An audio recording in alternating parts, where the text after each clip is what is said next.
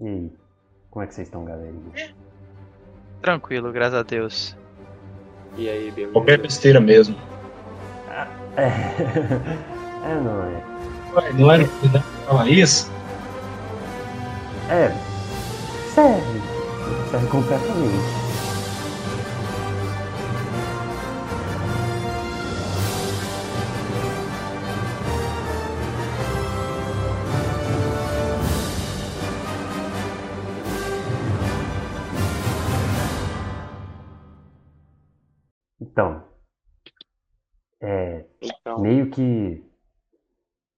Esse ato de alguns meses aí do, do meu podcast e você, meio que dá pra considerar que eu estou começando uma segunda temporada, olha só. E pra não ficar só vocês só ouvindo minha voz chata e deprimente assim, um microfone merda, eu trouxe mais pessoas e a maioria com microfone merda também. aí, se a- Aê! Se, se apresenta aí, pessoal. Por favor. Eu sou o Rafael, eu sou um colega de longa data do Alan e apreciador razoável da Marvel. É justo. É justo? Bom, meu Não é nome como se é. tivesse dado tanto tempo. Bom, eu sou o. Iron, assim como. Caralho, você vai ficar me interrompendo mesmo, cara? Cara, eu, seu nome não é lá coisa mais bonita de se ouvir. Você pode falar Mesmo eu, con- mesmo eu concordando, eu prefiro que você não me interrompa. Então, eu sou o Iron, assim como o Rafa, um amigo de longa data do, do Alan, e eu tenho plena certeza de que Incrível Hulk não deveria entrar nessa lista. Justíssimo. muito bom. Quem, quem é, colocar, quem colocar Incrível Hulk aqui vai tomar uma- um cacete pós-pandemia. Tá, bom, meu nome é Lucas, com K, no vez de C, tá bom? É, também sou amigo do Alan desde a escola. E tem uns bons tempos, né, Alan? E Já. o que eu sei da Marvel é só pelos filmes, tá, galera? Mas eu assisto todos com carinho. Ok. Então, por que a gente tá falando de Marvel? Porque a gente tá aí na expectativa de Loki, que quando a gente tá gravando aqui na última sexta-feira antes do lançamento do primeiro episódio da série. E como pra aquecer, para fazer aquele aquecimentozinho maroto, a gente decidiu cada um fazer falar, se juntar aqui para falar o nosso top 3 dos, de tudo que a Marvel lançou no MCU até agora. Então isso inclui todos os filmes e as séries que estão no Disney Plus, que foram lançadas até agora. Que só foram duas, mas, mas já, tá, já tem bastante coisa para falar. Vamos lá. O meu terceiro lugar é Guardiões da Galáxia.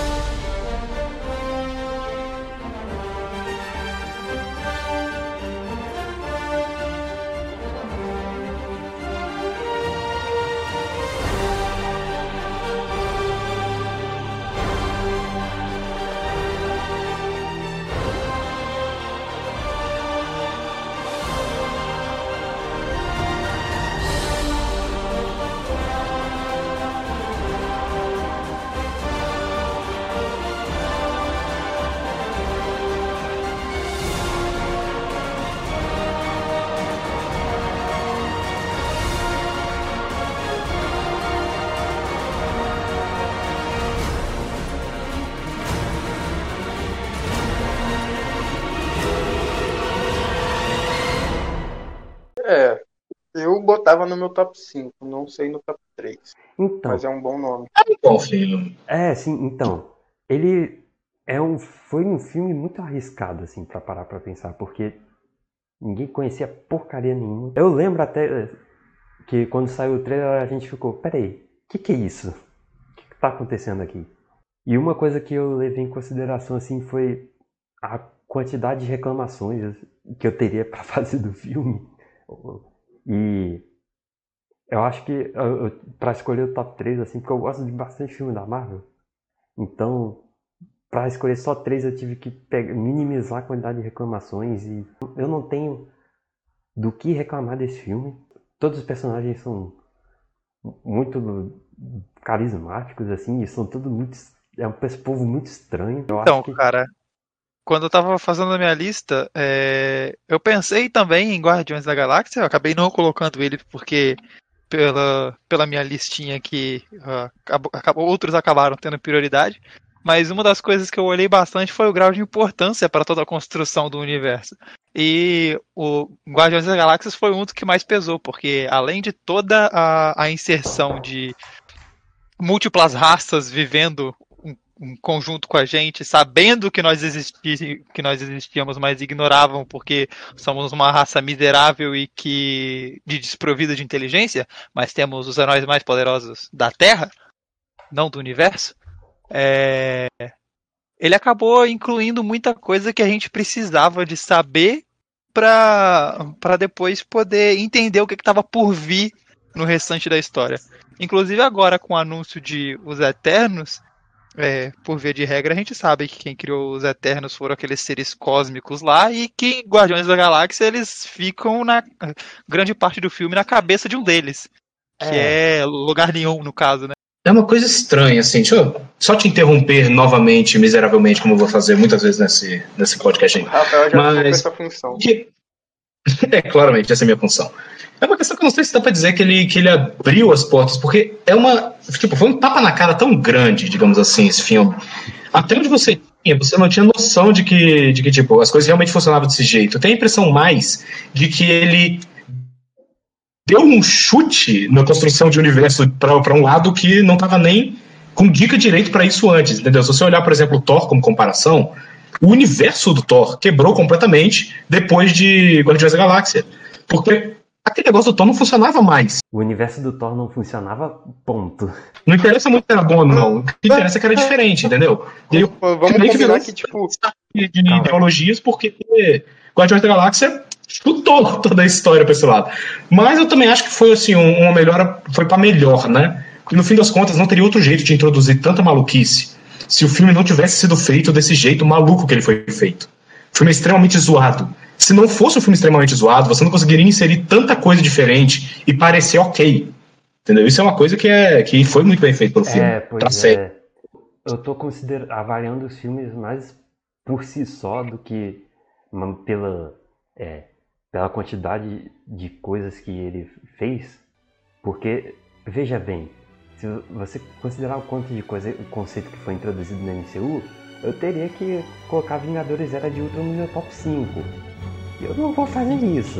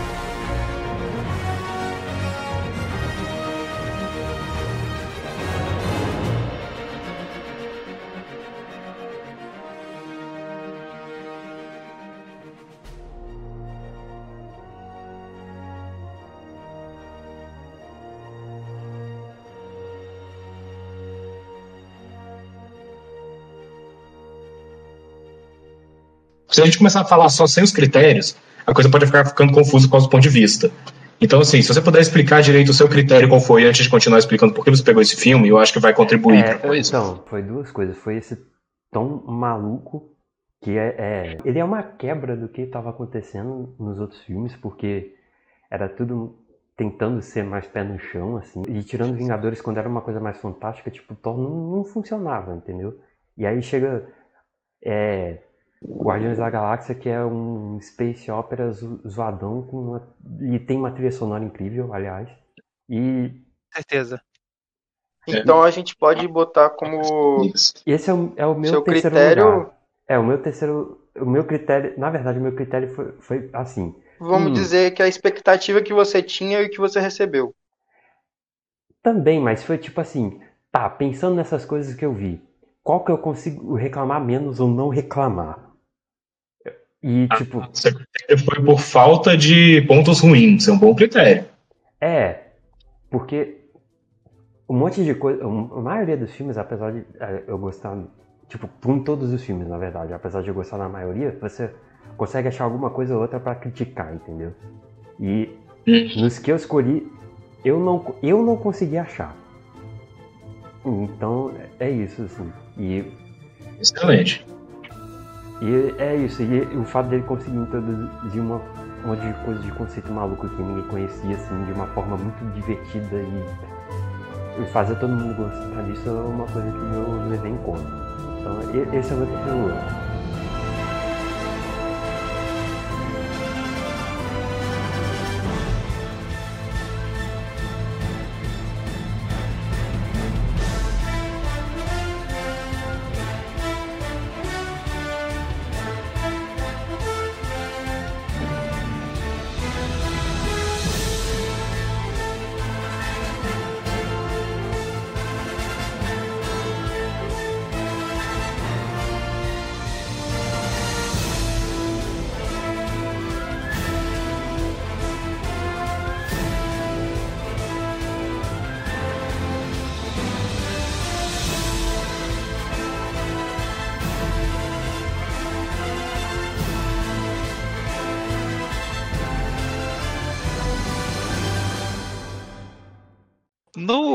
No, meu terceiro lugar. Você é o segundo, cara, pô.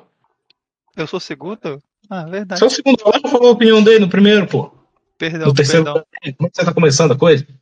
Desculpa, desculpa. No meu. Ouvi isso na crime, não. No meu terceiro lugar. Ah, antes disso, eu queria falar sobre os meus critérios. Assim como eu falei, além de afinidade com o personagem, sobre gostar do personagem, é, ter é, vivido muita coisa com aquele personagem. Você já deve saber que eu estou falando de Homem-Aranha, mas vocês não sabem de qual filme. Porque fez parte da infância, os caralho todo, e teve uma parte importante que eu gostei de estar tá mencionando nesse filme que eu vou falar daqui a pouco, mas que veio depois do Blip, com Homem-Aranha longe de casa, e depois do Blip, depois do Disblip, né? Quando Tony Stark já não estava mais entre nós.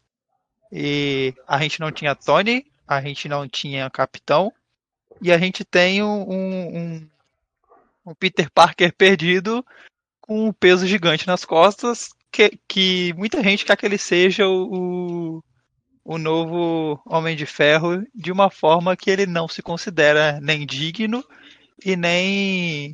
É, esqueci a palavra que eu tava na cabeça, mas ele, ele não se considera o suficiente para ser esse novo Homem de Ferro, porque com, com o manto de Homem de Ferro a gente tem muita coisa atrelada atrás. O, o, o comando dos Vingadores, que querendo ou não foi uma equipe fundada por ele e pelo Rogers na época.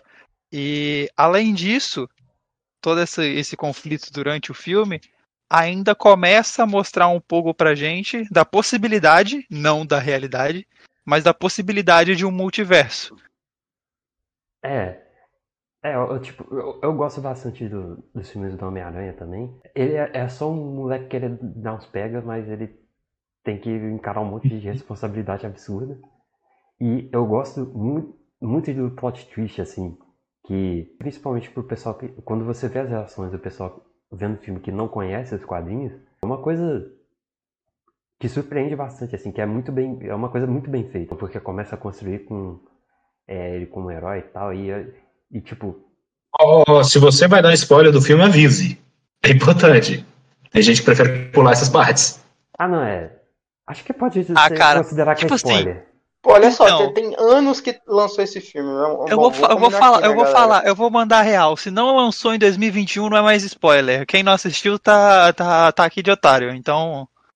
Ah, Pô, calma aí, a gente não quer afastar verdade, o público. Calma aí, Iron. Na verdade, pode spoiler qualquer coisa. Continuemos. É, você estava falando, Alan? Que eu, eu gosto do, de como é que ele faz o plot twist, assim, porque. Pô, você tem esse problema aí e tal, de. Não tem multiverso, mas tipo. Tem alguma coisa errada. Esse cara chegou do nada, tá soltando um monte de conceitos, tá, tá se resolvendo fácil demais. hum. E aí você vê lá e. Tipo. Aí joga o cara que ele, ele é um som. Ele é, um, é ele um bando de trambiqueiro, basicamente. E, tipo. e eu acho que isso é uma adaptação muito boa do que fizeram, porque nos quadrinhos ele é só um cara que. É um trambiqueiro que sabe fazer efeito de é, som, é, espelho. É isso. E aí eu achei bem legal. Eu, tipo, eu só não colo coloquei no, é, no top 3 porque eu acho que os filmes do Homem-Aranha são muito parecidos com os outros, sabe? Então, o que eu é coloquei. Um dos Fala. motivos de eu também ter colocado ele no meu top 3 foi o, o, o ponto de ameaça que o mistério representou ali dentro. Porque se você for parar para pensar, ele estava ali dentro como vilão, ele queria coisa do, do Tony, que estava com o Peter, e ao mesmo tempo, olha onde ele chegou. Num, basicamente no quartel-general da. da. Ace Field, né? No, não sei como é que tá sendo chamado agora. Ah, mano, não sei onde é que. Dentro de... o, o grupo. A patota do Nick Fury. É, exatamente. Tava no, no, no, buraco em que eles estavam se escondendo, com toda aquela informação ao redor dele, mas em momento nenhum ele se mostrou interessado em tudo aquilo que estava em volta dele, que podia ser muito maior do que ele estava atrás do, do óculos do Tony. Ah, e acabou causando um desastre, né? Mas, mesmo assim, até, até no final, quando a, a identidade do, do, do Peter foi, foi revelada pelo Clarim Diário, inclusive incrível a parte onde o ah, é. J. Jonah Jameson aparece como mesmo J. Jonah Jameson de, dos primeiros Homem-Aranhas lá atrás com o Tobey Maguire. Ah, não, Achei incrível. Esse, esse foi bom. Foi, foi muito bom. Mas a, a facilidade que, que demonstrou no filme de ter acesso a, uma coisa que podia mudar completamente o rumo de como a história se seguiu, foi uma das paradas que, que me fez colocar ele no meu top, no meu top 3. Por quê? É, a gente tem de um, como eu já falei, a gente tem de um lado o um mistério que só quer parte do legado do, do Tony para brincar ao seu bel prazer, e do outro lado a gente tem o Peter que não quer ficar com o legado do Tony porque ele não, não se acha digno. Mas não foi uma coisa que foi passada para ele, ah, você quer isso? Se ele, e ele não teve a opção de falar não. Foi simplesmente passada para ele como herança por tudo que ele viveu com o Tony antes do Tony instalar os dedos lá na, e fazer o desblip total.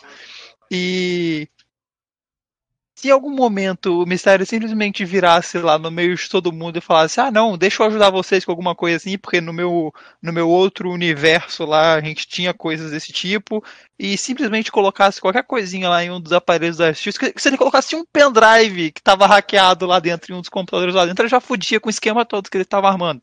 Então, é, a gente vê que era fácil destruir a Shield de novo, e o grau de perigo que isso representou para mim para mostrar o quanto tudo aquilo estava desestabilizado, o quanto o, o quanto tudo aquilo estava desorganizado, principalmente depois de todo mundo ter voltado, porque grande parte daquele pessoal tinha ido embora, inclusive o Nick, né? E você vê que a, a dificuldade de, de todo mundo ao voltar a ser o que era é real até mesmo ali dentro, inclusive dentro da Shield, dentro dessa nova Shield que está sendo montada. É, se eu não me engano, é nesse filme também que eles mostram que o Nick não é mais o Nick, né? Ah, é. Aquela, essa parte é, é engraçada também. Mas... Então, a gente ainda tem isso no final do filme. E, o que dá um cliffzinho pra Capitã Marvel. É. Cara, e tem, tem outra coisa também que esse filme é muito interessante. Que, tipo, todo mundo tava esperando aquela parada de, tipo, ah, múltiplas terras, temos o. Agora temos o multiverso com. com. Ah, como no mistério chegando aí de outra terra.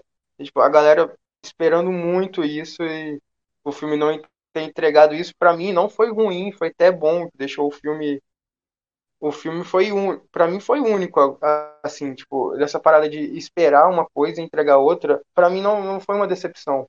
Foi até melhor do que eu achei não, que seria. Com certeza. Ah, não é. Eu curti se, pra caralho também. Porque Na se verdade, fosse, anunciaram porque isso. se fosse o filme que eles estavam vendo, tipo, se ele fosse só aquela primeira parte antes do, do twist, assim, o filme todo, ia ser muito chato. Ia ser Nossa muito- senhora. Eu É acho que, na porque, tipo isso pode ter quando eu um dos descobri- pontos do filme. Assim, eu acho que isso pode ter sido um dos melhores pontos nesse caso. Porque uma das maiores críticas que os últimos filmes já receberam, especialmente lá, quando a gente está falando de Ultron, por exemplo, é o quanto que eles são infiéis aos trailers. Trailers prometem coisas que eles não cumprem, coisas assim, e isso estava muito forte nos filmes logo alguns anos antes. E aí você tem, por exemplo, esse tipo de. Esse é um tipo de quebra de expectativa que é feito da forma certa. Porque, assim, é, o que rolou com o Tron é que o trailer criou uma expectativa muito grande para uma coisa boa, né? E eles quebraram, mas não foi uma questão de. Não foi uma questão assim de, de propósito, foi uma questão genial, não foi nesse estilo, né? Ah, foi feito para surpreender. Não. Só foi quebrado porque foi assim, incompetente. Uma quebra que é muito similar a essa. É quando saiu. Eu não tava, não tava muito na época, mas é, dei uma olhada nisso.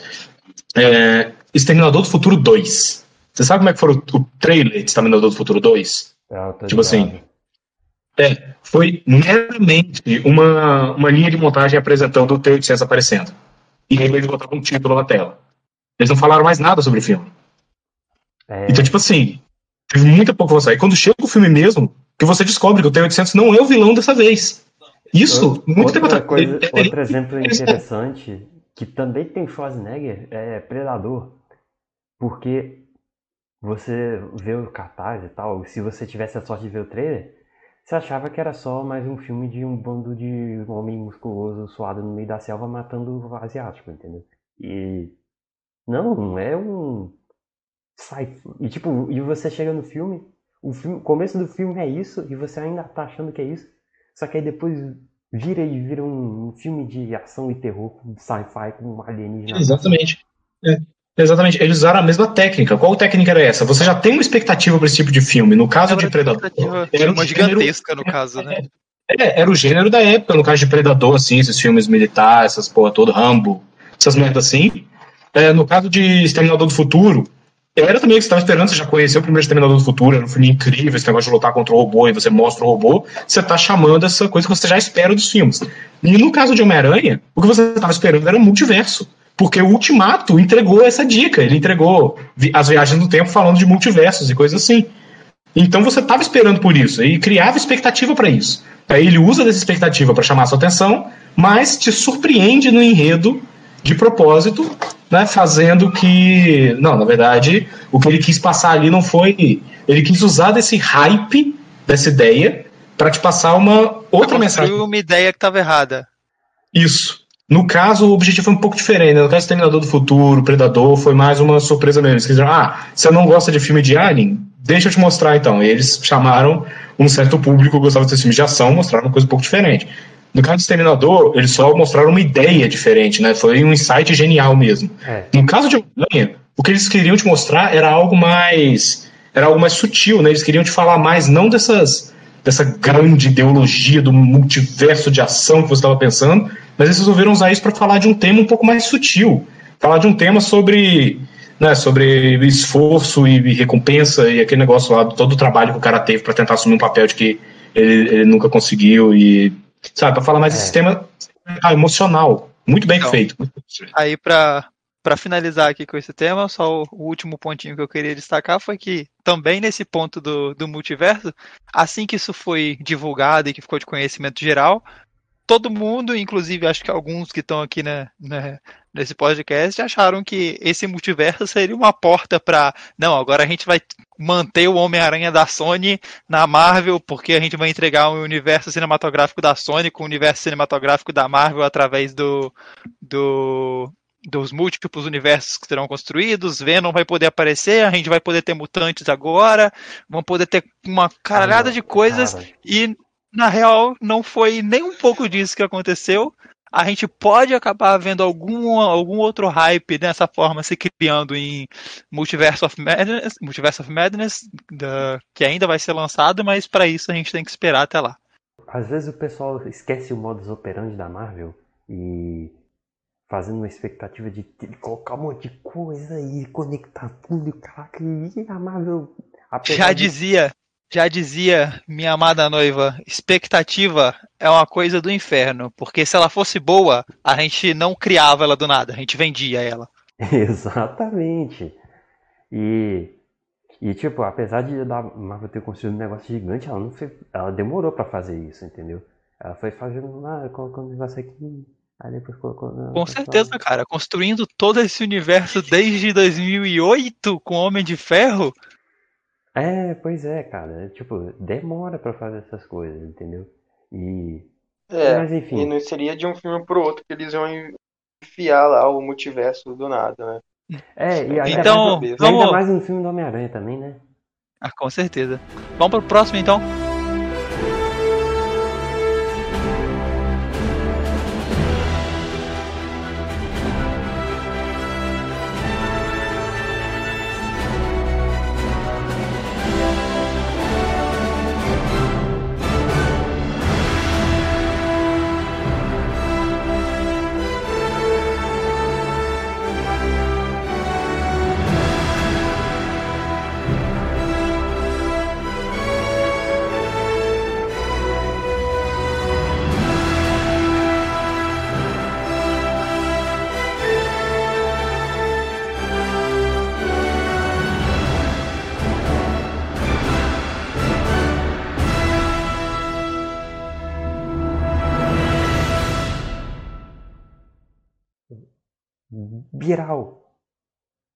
Olha, mesmo a gente tentando jogar tudo fora no lixo, a gente está tendo muita coerência até nas escolhas, real.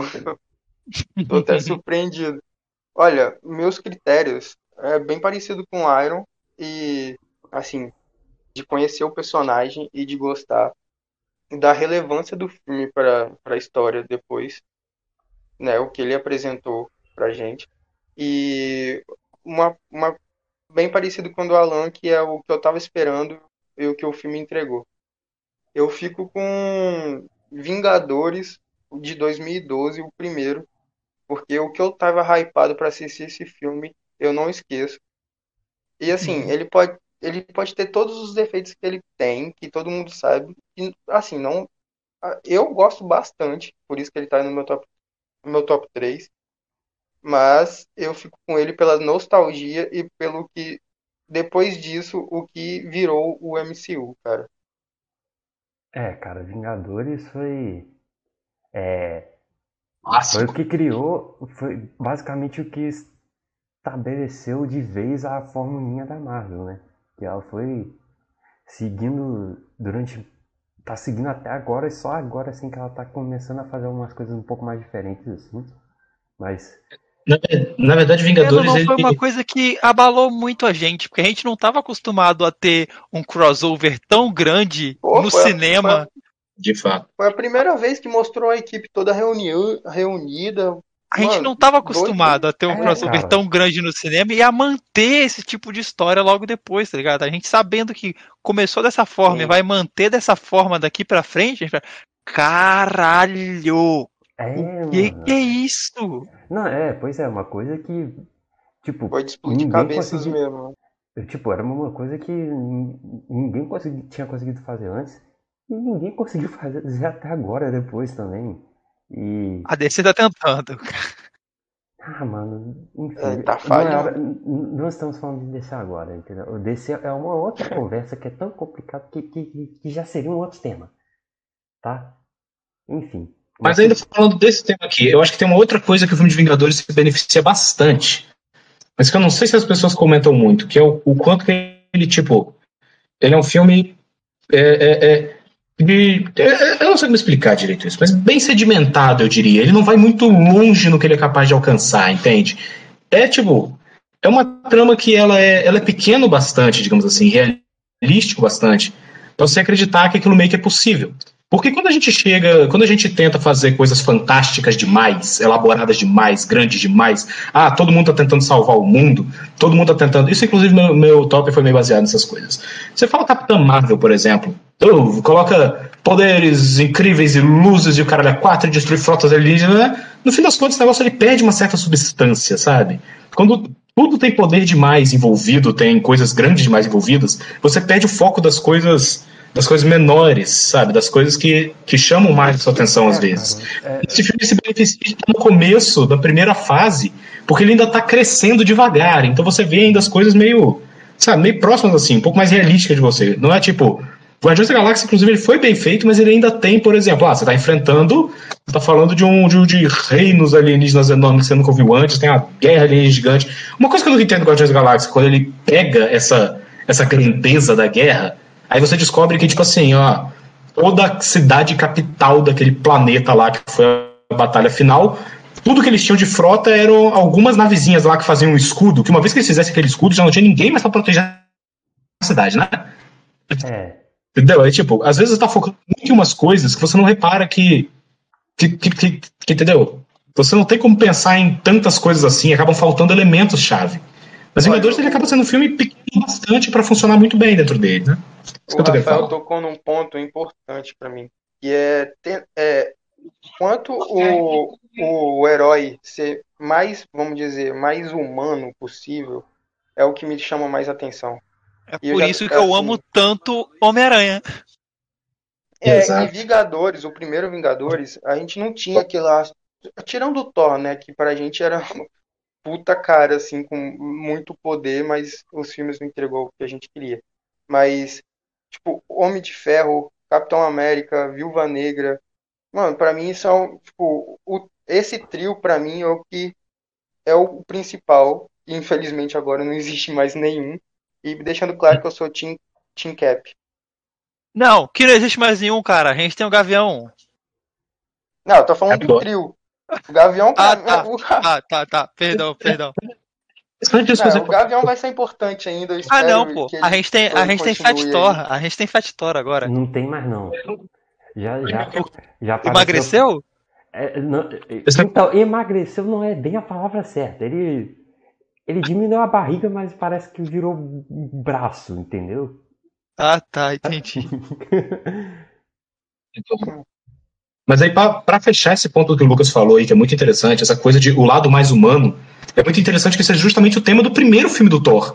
Foi isso, ele era aquele cara super arrogante que era um deus e se considerava um deus, e o filme inteiro foi ele aprendendo a ser humano. Então, meio que essa mais ou menos que era a mesma mensagem, sabe? Assim, o, o tema humano que, que é o que acaba atraindo a gente no fim das contas. Claro que não deu tão certo assim o filme. Podia ter aprendido com Homem-Aranha. Exatamente.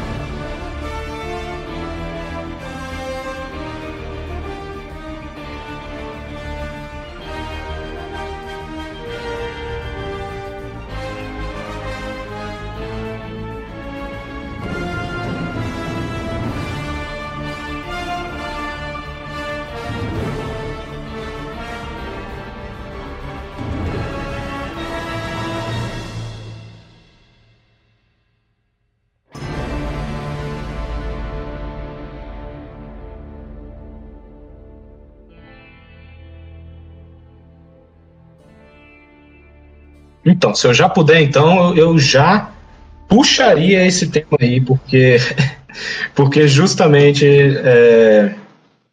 Ah, fala aí o seu terceiro lugar, Rafael. Estou curioso. é, Então, meu terceiro lugar, antes disso, eu vou falar o meu critério. Meu critério foi um pouquinho diferente de todos vocês. Você já deve ter notado que eu não estou tão inserido assim no, no, no hype, na onda, desde que eu basicamente quitei depois de Ultimato, né? Já pode ter ficado meio claro. Mas qual é a questão? É porque eu nunca botei muita expectativa nos filmes da Marvel mesmo desde o começo. Eu via para divertir. Sabe? Eu não via tá esperando demais o negócio, eu pegava um pouco hype, ah, é, gente, Tron, essas coisas. Mas eu não, não, não tive toda essa, essa toda essa vontade de acompanhar a coisa de perto, entendeu? De botar muito amor na coisa. E aí, por causa disso, meu top basicamente é só aqueles filmes que me surpreenderam mais no meio disso, que eu gostei mais de ver. Só sem, sem levar muito as, né, a, a, expectativa dos negócios. Aí, meio dificinho de puxar exatamente qual que eu botava, terceiro e tal, mas eu diria, meu terceiro lugar acho que foi Doutor Estranho. Hum. Simplesmente que ele foi um filme que cativou, entendeu? O personagem é cativante, você tem um, um negócio meio diferente. Eu sou meio fanboy desse negócio de magia, então foda-se. Ah, um negócio um pouco meio diferente, não é tanto aquele negócio de, ah, tem uma coisa que eu sempre fiquei meio tiltado é quando você pega ficção e fala, ah, quando o Thor vai lá e fala, ah, no meu mundo, magia e ciência é a mesma coisa. Eu falei, ah, que ciência que te joga um raio laser do céu que te manda para outro mundo e deixa uma onda bonitinha no chão ainda. Show, super ciência.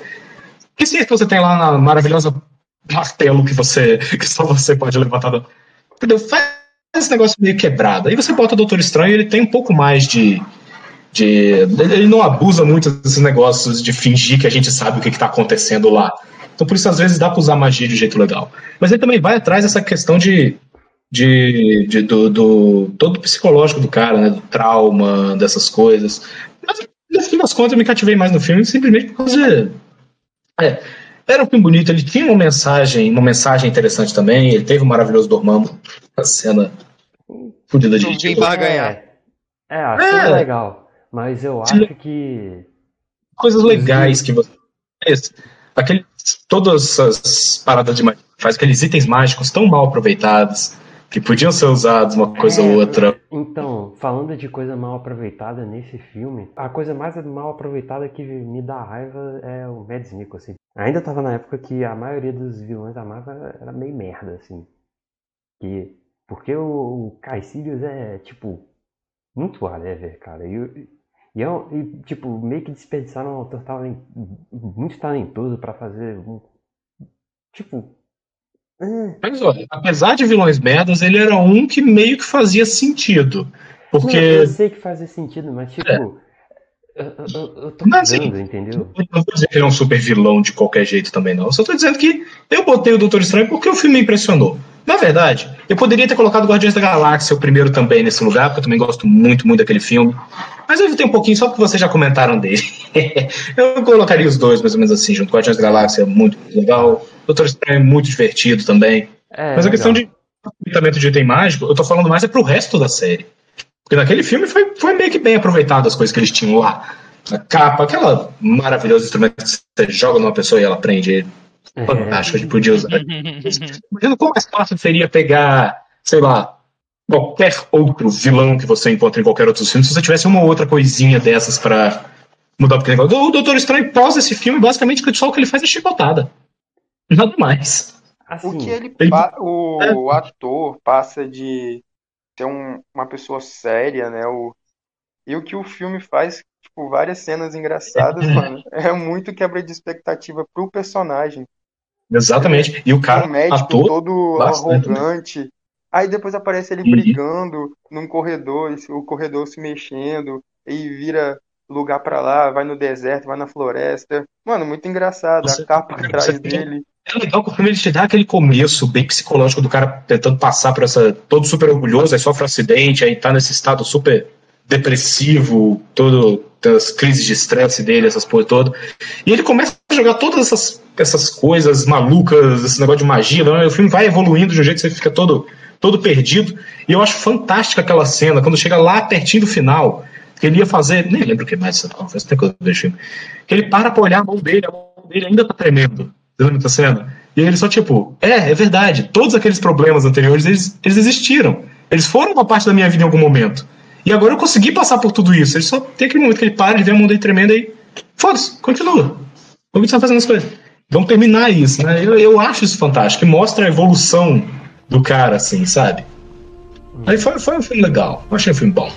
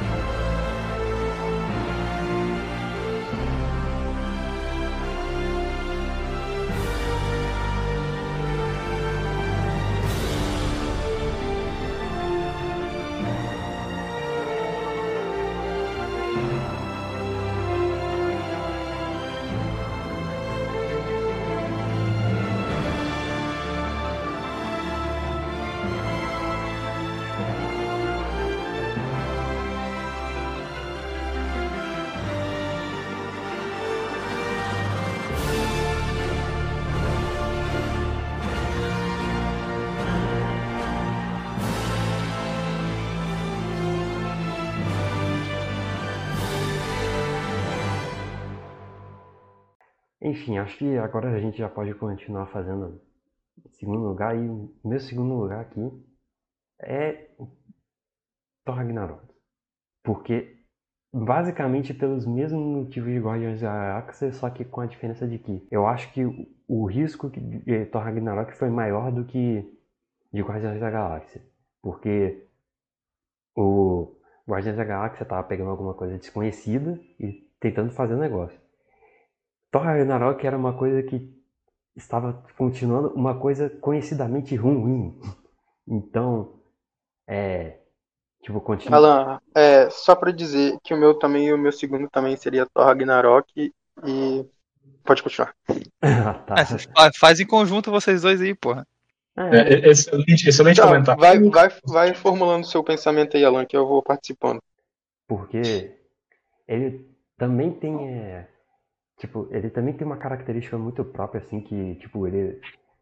Assim como o Guardiões da Galáxia, ele também é muito mais colo- colorido. Só visualmente se destaca dos outros filmes, que tem aquela coisa, tipo, aquela paleta de cores mais cinzenta, sabe? E. E, tipo, é chamativa, é bonito de ver o filme e. E. É muito engraçado o filme. Eu gosto muito das cenas de comédia, das cenas cômicas desse filme, eu gosto bastante. Ele é basicamente um- uma, uma tentativa de corrigir o primeiro. Porque ele tem os elementos que tem. Você tem o Thor sendo enviado para um mundo estranho. Você tem ele perdendo os poderes dele, porque no começo não consegue jogar direito os poderes do negócio, perde martelo. É, é um soft Você tem mesmo. a briga dele, de novo, a briga infantil dele com o Loki, digamos assim. Nessa vez funciona um pouco diferente. Mas ainda tem todo esse, esse jeito do Loki infantilmente tentando uma rivalidade ali de algum jeito. Você tem ele se deparando com uma sociedade nova, completamente diferente, que ele nunca conheceu, e, e aprendendo a conviver com aquilo, entendeu? Todas essas coisas. E no final você tem essa, essa saga dele se reencontrando, redescobrindo seus poderes, encontrando novos, novos aliados e partindo para salvar o, o mundo, digamos assim, de novo. É, pra Tem mais um, um pouquinho resta- o segundo filme do Thor, que é a ameaça para Asgard e só o caminho de descobrimento do, do Thor mesmo. Mais ou menos que juntaram os dois filmes de um jeito melhor e jogaram lá. Tipo, corrigiram os dois primeiros, se você olhar bem o que eles fizeram. É, não, é, foi tipo. Eles olharam pra isso e falaram: "Hum, temos que consertar esse negócio aqui. É, Tá, tá, tá indo muito errado. E, Fora que em questões de vilões, eu tenho que dizer que esse filme, surpreendentemente, eu não esperava nem, nem perto disso antes de eu ver esse filme. Ah, não. A Ele é um dos vilões, eu acho. A Kate Blanchett como ela é, é muito divertido de ver, porque. Não, dá calma lá. É sim. Mas ele- eu não esperava calma. que ele fosse apresentar um vilão que ia ser um dos meus favoritos, na, no- tipo, toda a saga. É, Surtura ele é mais um recurso de narrativa do que um antagonista mesmo. Exatamente. E ele é muito bom. Eu adoro todas as linhas do Surtur, cara. Ele tem primeiro que ele tem a melhor apresentação de todas. Se você olhar pro cara, você fala, esse cara é foda. Segundo que ele tem. Ele tem todas as cenas cômicas também dele fazendo o discurso de vilão dele. Eu tô. Ô, pera lá, eu virei pra lá. Ele toma aquele fôlego pesado. De novo. Você vê que ele é aquele cara que ele tem poder pra caramba, mas ele tá todo fraco, coisa. Ele tem todas essas cenas fantásticas dele. E no final eles pegam só. E ele, no começo, era basicamente um alívio cômico pra mostrar que o, o Thor tá mandando ver. E chega no final, ele é a solução do negócio e ele manda mais cenas maravilhosas. Como que não é maravilhoso? Ele Cara, é, eu preciso, eu preciso falar. Eu preciso falar que quando eu fui no cinema, eu fui no cinema assistir esse, esse filme com meus pais na época que ele lançou. É, e uma das coisas que eu tive uma má experiência no cinema na época, porque venderam a gente ingresso que já tinha sido comprado. O pessoal parece que comprou ao mesmo tempo na, na máquina e eu comprei ao mesmo tempo no caixa e deu BO. Quando eu cheguei, tinha gente no meu lugar. Aí tive Nossa. que mostrar os ingressos, deu mó BO. Não sei se eu fui com a mente ruim pro filme, mas chegar lá e ver um filme que eu achei que fosse, caralho, Thor. Beleza, o filme passado já foi uma bosta. Eu não tava esperando tanta coisa, mas eu não achei que fosse ser um filme completamente feito para criança onde o início do filme ia ser uma piadinha de Dora Aventureira, que foi a brincadeira dele com o Surtur. E eu, eu terminei essa primeira parte do filme falando, tá, beleza, não valeu o meu dinheiro. Mas quando chega no final e a gente vê aquele aquele a gente vê Surtur gigante destruindo Asgard por completo, eu olhei e falei, tá, Mano, eu, é acabei de, bom, eu acabei de, de voltar com meu dinheiro para dentro da minha carteira, valeu cada centavo. Não, e falando da antagonista mesmo, tipo, aquele gancho de como ela, dá pra ver que ela tá se divertindo fazendo aquilo. E. Cara, e, ela é foda também. Não, é, é exatamente. Só falou. Exatamente. Tem muita coisa pra falar. Uma atriz foda se divertindo não, é... e trazendo diversão pra gente, entendeu? E, e é uhum. maravilhoso. Uma das contas que me chamou pro filme, se, me, me, falaram que esse filme é assim. Eu não acompanhava muitas coisas, eu esperava as pessoas me falar qual filme ia lançar. Me falaram desse filme assim, cara, vai ser um filme do Thor. A vilã é Galadriel. Eu falei, é o quê? Pronto, comprou. Galadriel, para quem não sabe, eu espero que saibam, mas é uma dos personagens mais incríveis de Senhor dos Anéis, tá? Exatamente, e feito por Cris. É justamente esse negócio aí. Mas aí, cara, o que, o que o negócio que eles aproveitaram esse surtou foi muito bom, porque eles fizeram a cena dele totalmente ridícula, e a única coisa que o personagem tinha era a aparência, era o que ele passava, né? A aparência, o jeito que ele falava, assim, comportamento. E aparência, era a apresentação. Então, você olhar para ele, era tudo que basicamente o personagem tinha que entregar. E funcionava perfeitamente na primeira cena. Porque eles queriam era um par, uma cena muito foda. E aí, de novo, eles abusaram desse mesmo conceito para funcionar perfeitamente de novo na cena final. Porque só o que você precisava saber é que ele era super foda e uma ameaça incrível. Porque na hora que ele levanta, que ela fala, ela tá lá, ah, eu sou invencível, ninguém pode fazer nada comigo, ele só levanta um gigante pegando fogo, destruindo o palácio inteiro no caminho dele, conseguindo abusar dessa única característica que o personagem foi feito para ser, de duas formas completamente diferentes, encaixando perfeitamente no começo e no final do filme. Foi incrível, simplesmente é. incrível. Outra coisa eu... que. Pode falar. Outra coisa que veio logo depois, não nesse filme em si, mas é, logo depois desse filme, se eu não me engano, foi em Vingadores. Guerra Infinita. É, Guerra Infinita? Isso, Guerra Infinita. Foi o alívio cômico da da, do resultado dessa brincadeira toda entre Galadriel e, e, Thor, com o Surtur, do Thor procurando um olho para substituir o que ele tinha perdido. Pois é, aquela cena é engraçada, mas tipo, focando mais no Thor Ragnarok mesmo, é outra coisa que eu gosto também é que, tipo, também tem, se você for parar pra pensar também, tem um lado triste nessa história, porque o cara tá perdendo. O, acabou de perder o pai. É, descobriu que tem uma irmã maluca e ela vai destruir. tá matando as pessoas da cidade dele. Ele já matou os melhores amigos de, de infância dele. E, e, tipo, ele tá numa. Ele acha que. Vai, o irmão, aí tem a relação difícil com o irmão dele, então ele, tipo, tem esse lado de ele tá fazendo isso mais como um sistema de defesa, sabe? Cara, na verdade eu diria que isso meio que é um ponto ruim do filme. Porque o negócio é que o filme ele é, ele é tipo, é muito cômico para todo esse drama. Entendeu? Porque o, o, Thor não passa que ele, tá, que ele tá sofrendo esse drama todo durante o filme. Mas aí, Rafael. isso é porque... no outro filme só colocando que ele tá super depressivo, o que faz todo sentido. Mas devia ver muitos sinais disso no próprio decorrer do, do filme, do Ragnarok em si, sabe? Tem esses elementos é ok, é bom. Mas eu acho que foi mal aproveitado esses elementos dentro do filme. Essa foi a parte é, mais mal aproveitada. Mas é, é, uma coisa assim que eu ia falar que até me lembra um pouquinho de Devil May Cry também. Porque o, o Dante é meio que isso. Ele é toda aquela coisa galhofa, assim, zoeira pra caraca, mas é tipo mas é como se fosse um sistema de defesa pra vida merda que ele tem. Não, tem, uma grande diferença entre, entre o jeito de. Não, tipo, sim, sei, é uma coisa que me lembra, entendeu? Agressivo pra só um, um, cara engraçado. É, tem uma diferença muito clara e não é isso que o Thor tem. Não, eu sei que não tem. Eu tô falando que me lembra. É, é, é diferente. Ok. É, é assim. Sim, é. Mas assim, esse é o meu. Esse é o meu segundo lugar. Uhum. Tá, é. olha, já que eu também escolhi esse como segundo, essa coisa, essa parte do filme dele perder o pai, do martelo dele ter sido quebrado, dele descobrir a irmã, é, se não fosse pelo eles fizerem totalmente o oposto do que eles estavam fazendo, esse terceiro filme ia ser mais do mesmo, porque ia ser triste, ia ser chato, ah, ele sofrendo, tadinho do Thor, ele tem ele tem muito poder, mas ele sempre sofre. Mas é por isso que faz que ele é muito bom. Eu acho muito bom porque ele tem esse alívio cômico que não deixa a gente sentir que o Thor tá triste. E outro ponto também que eu acho é, um ponto importante é que a Marvel nunca foi de saber usar vilão, né? Sempre perdeu muito vilão à toa. E Surtur é um dos poucos que, que, assim, entrega tudo que ele precisava entregar, né? Ninguém esperava nada dele, ele foi lá, fez tudo que ele precisava e foi embora e a gente não espera que ele volte mais. Para mim a participação dele já foi totalmente completada, mano. Ela, sim que eu acho que foi um desperdício se ela não voltar aí. É, realmente. É.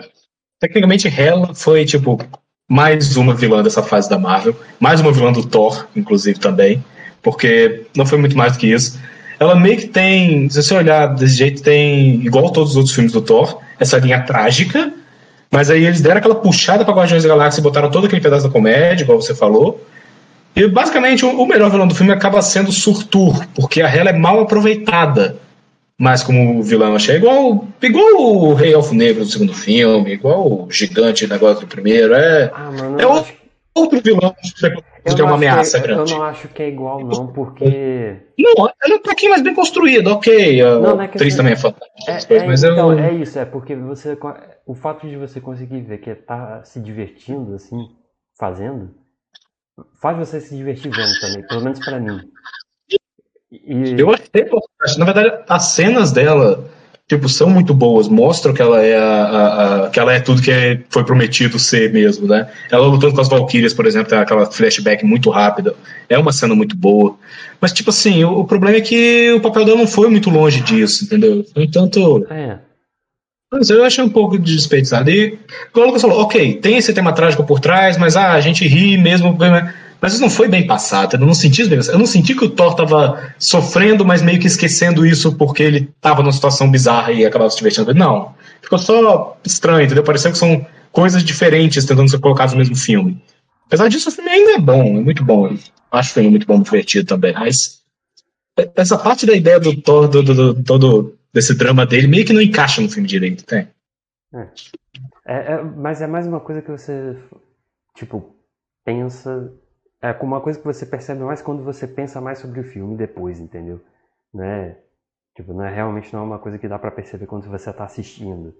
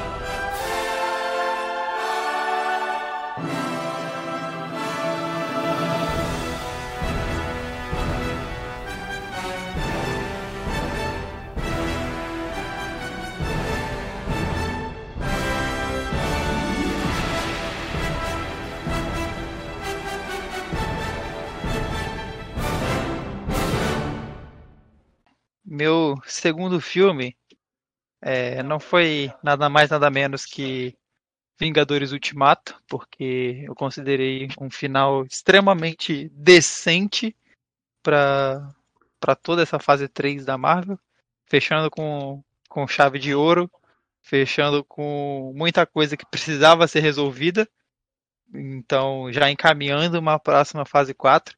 E me deixou triste pra caralho, obviamente, porque a gente perdeu dois grandes nomes aí. Dois não, Olha, né? Se o Ultimato for o segundo, tô ansioso pra saber o primeiro, hein? A gente perdeu três grandes nomes aí, né? Que estavam É. lá no- nos Vingadores originais do primeiro filme. Que foi a Viúva, o Tony e o, e o Capitão. É, inclusive. E- Ah, não, fala, continua. Eu acho que não, não todo é isso. Teve um fechamento interessante, teve um fechamento muito bom, inseriu viagem no tempo, inseriu a perspectiva de múltiplos universos, de múltiplas linhas do tempo. Então, é, já entregou isso meio que puxando um pouco para o que eu falei em, em Homem-Aranha Longe de Casa. E acho que não todo é isso. Foi essa minha decisão de, de segundo lugar na lista. Não tenho muito o que falar, cara. Pra mim o filme É. foi incrível. Ultimato, ele é uma experiência muito única, assim, é, é, é difícil, assim, de até avaliar ele como um filme, sabe? Porque é, ele tem muita co- coisa de carregar a sua experiência que você teve com todo esse tempo, assim, e ele, uma coisa que ele me lembra muito é temporada de, essas temporadas de série de Tokusatsu, tipo Kamen Rider e Super Sentai, que é homenagear todo o legado deles e tipo botar as coisas de antes para aparecer agora. E cara é, é muito parecido. E só que as uma das coisas que eu não que eu tenho assim para falar que eu eu não acho que é legal assim é que primeiro o jeito que ele explica viagem no tempo pô, é muito confuso assim eu só fui eu não entendi na hora que o, o Hulk explicou, sabe? O que que era Não. pra... Vamos, vamos, vamos ser sinceros. Professor Hulk explicando aquilo deu um nó na cabeça de, de acho que quase metade do cinema. Ex- Que não estava pelo menos acostumado com viagem no tempo, principalmente na série do universo Marvel. Quem não tinha uma noção mínima de como viagem no tempo funcionava, seja da forma que viagem no tempo, se você alterar alguma coisa no passado, vai alterar no futuro, ou se viagem no tempo, se você altera alguma coisa no passado, você cria uma nova linha do tempo para todo mundo É, que vai então, viver aquilo, é mas porque- o futuro continua sendo inalterado. É, mas Esse era o padrão seguido por basicamente todos os filmes que falavam de viagem no tempo, Não, né? cara. E, a- e eles. Hã? na verdade É. não. Eles... Não, eu tô falando de, tipo, o que você fizer no passado vai alterar no futuro. E eles quiseram sair disso, disso por isso que Não, rolou então. essa confusão, sabe? Não acho que Cara, foi... na verdade, Inclusive, eu uma das discussões mais incríveis desse filme é a do estrangulamento do bebê Thanos, cara. Que fala exatamente sobre isso. Por que que a gente só não volta no passado e faz um no É, pescoço do bebê. Thanos? essa teoria, digamos assim, né, de como funciona, no fim das contas, melhor do que qualquer outro filme de viagem no tempo que eu já vi. Eu achei realmente fantástico, que faz muito sentido. É, mas... Entendeu? Só que, tipo assim, o problema é que ela foi realmente muito mal explicada. Eu definitivamente não entendi que- nada do negócio. Eu tive que ver por outras explicações. Ele podia ter usado uns termos que fossem melhores, porque Não, não. só, só ficou confuso. Explicou. Eu não entendi que ia divergir uma linha de tempo. Não foi isso que eu entendi, entendeu? Pois é, então, Mas- ele- sabe o que, que ele poderia ter feito? Ele poder, já que era pra. Uma coisa que ele poderia fazer pra homenagear outros filmes de viagem no tempo era literalmente dar uma de Dr. Brown, pegar um quadro branco e desenhar as linhas. É. E, tipo, É, no fim das contas, quem explicou Não, como é que mas- funcionava mesmo foi a, a, a mestra lá do Doutor Estranho, esqueci o nome dela. O pior é que eu acho que isso foi proposital, cara. Porque, tipo, a gente teve toda uma explicação extremamente científica do professor Hulk falando com o máquina de combate. E a gente meio que aprendeu de verdade como funcionava na prática quando a gente viu como é que tudo estava rolando e quando eles encontraram a feiticeira lá e falou aconteceu tudo certo. Ela acabou explicando, literalmente desenhando, não num quadro branco, mas na como É matéria basicamente, É basicamente, se não entendeu, eu vou desenhar pra você. É, eu sei, mas sei lá. Eu isso Ainda tem, pode ser ainda tem um terceiro passo aí no meio. é Tipo assim, eu vou te explicar com palavras. Não entendeu? Beleza, eu vou te explicar como é que a gente faz. Não entendeu? Beleza, agora eu desenho. Tá. É, ok, mas. E, mas tem outra coisa também que me incomoda um pouco, é que, sei lá, que. a- Sei lá, a Viúva Negra. ela- eu acho que ela morre muito cedo. E, e, e é foda porque eu acho que nesse filme. Ela já ela- tinha contrato assinado, ela tava ganhando mais pra aparecer mesmo. Não, eu sei, mas é que eu, na Você tá falando opinião, de. as Você tá falando de morrer cedo no, No- no filme, filme, ou, tipo, no filme. A, a persona... ah, no filme. Mas porque- acho que é por isso que deixa, deixa Não, um ar então- de, tipo, não esperava, sabe? Perdendo Não, eu uma, sei, mas sei lá, é porque. principal no início. É, eu sei, mas sei lá, é porque eu, eu acho que ela tava.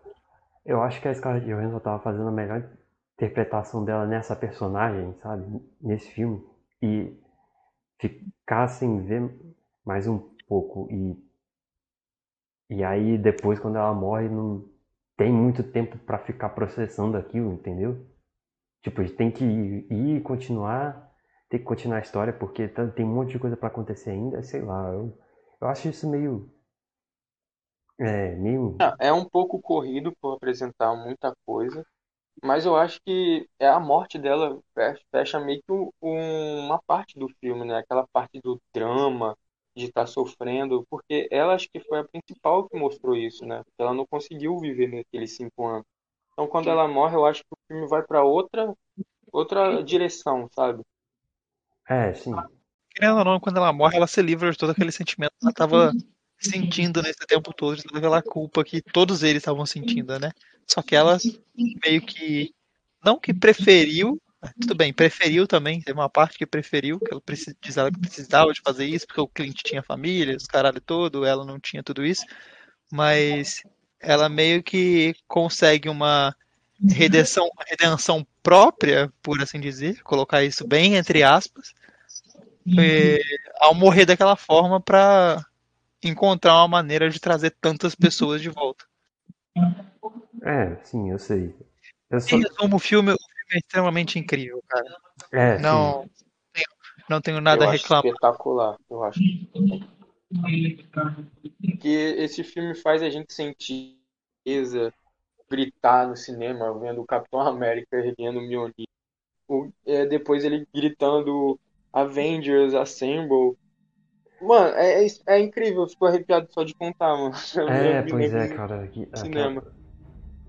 É, é Meu uma olho experiência- encher de lágrimas, depois eu gritar, rir. Eu ficar. Eu consegui sentir um pouco de tudo nesse filme. A real Mas é, é vontade lógico que ele é um pouco corrido, sim, e não entrega muito bem cada parte, mas é bom. É... Já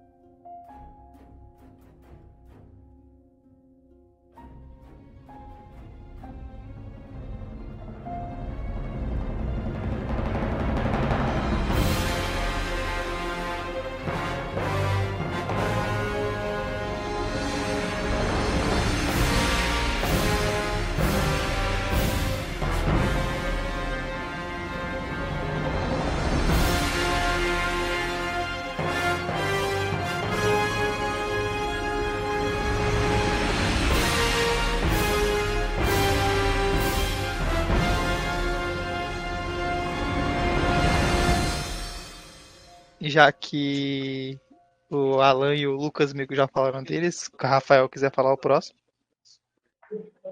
Ah, o Lucas falou também, né, de fato. Hum. Antes de mais nada, eu definitivamente não sei fazer top 3. Eu só consigo fazer tops a partir do 5, mas tudo bem. Agora eu já não sei se eu deixo o Doutor Estranho no lugar que tava. Mas foda-se. Meu segundo lugar, eu diria. Hum, isso eu estou em dúvida até agora, mas eu diria que foi o Homem-Aranha. O primeiro. E o Boy de casa, sim. Eu não vi. Qual, com o Tom Maguire? Hã? Aquele Não, com o Tom Não, de, Maguire? vol- de volta ao lá, pô. Esse da. Eu sei, eu tô de sacanagem, que ele falou primeiro. É. Não, é Com aquele. o Andrew Garfield. Definitivamente. Aquele definitivamente é um filme muito bom, sempre gostei daquele do Verde. Mas. Não, sério. É, esse sim, o, o, o, o Homem-Aranha da fase 3 aí, eu sei lá, que esse título. De volta lá. igual eu falei, eu só ranqueei só pelo. Ah, qual foi o que me surpreendeu? E esse filme, eu achei que surpreendeu bastante, porque no fim das contas ele. ele basicamente tudo que ele fez, ele fez bem melhor do que eu esperava desse filme. Inclusive, considerando como é que os filmes estavam indo até então, né? Você tem antes. Ah, tipo. Foi pouco depois só de esse negócio todo de Ultron, Homem-Formiga, Guerra Civil, esses negócios, sabe? Imagina esse negócio todo. Hum, e aí você vê o Homem-Aranha e ele foi. Bom, eu nem sei o que dizer. Foi uma versão fantástica do Abutre. Nunca tinha pensado que eles poderiam fazer uma versão fantástica do Abutre, mas lá estava a versão. Aquele negócio que eu comentei na hora do Lucas, ele puxou a- as coisas para uma escala menor. A gente tava sempre filme de ah, vamos salvar o mundo, vamos salvar o mundo, vamos salvar o mundo. É Sempre o negócio de salvar o mundo o tempo inteiro, e, e poderes fenomenais, e guerras gigantes, e sei lá o que fosse, esse graça todo. Guerra gigante, exceto Guerra Civil, né? Que foi a menor guerra de todos os filmes. Mas você chega o, o- esse Homem-Aranha e ele é literalmente, não, eu sou o amigo da vizinhança. Eu não quero. O final do filme foi isso, eu não quero ser um vingador, porque eu quero ficar nessa, nessa escala menor das coisas. E o filme traz, traz isso até melhor do que qualquer outro filme da Homem-Aranha. Você pega, por exemplo, a cena do cara pedindo pra ele fazer um mortal no topo do prédio, velho. Porra, tipo. Quando que você vê um, um- um, sei lá, qualquer civil que seja, conversando com um desses oh, super-heróis do, do mundo e seja lá o que for, não, tipo, é uma cena muito única. né? É, faz um mortal aí pra eu mandar pro meu filho. Exatamente. É, é legal. É é uma adaptação do, do Homem-Aranha que eu gosto bastante, assim. E. Sei lá. Sim, o ator é muitíssimo também, tudo me surpreendeu disso. Porque o ator ele se encaixou muito melhor com o Homem-Aranha do que eu achei que, que, sabe, que eu esperava dele. Fez um Homem-Aranha muito, muito bom mesmo, achei fantástico. Teve toda a, a, a crise do negócio. Não é um filme sobre salvar o mundo, não é um filme sobre salvar o que. É um filme sobre salvar alguém, a, a pessoa que estiver aqui do lado. O Abutre no final do filme, que ele tenta salvar. Não, é exatamente aquele filme. O cara fala, pô, eu tô fazendo algo grande aqui, eu tô salvando a minha, eu tô resolvendo a minha vida inteira, eu tô com um carregamento, um negócio lá. E o Homem-Aranha só tá, não, eu tô salvando você.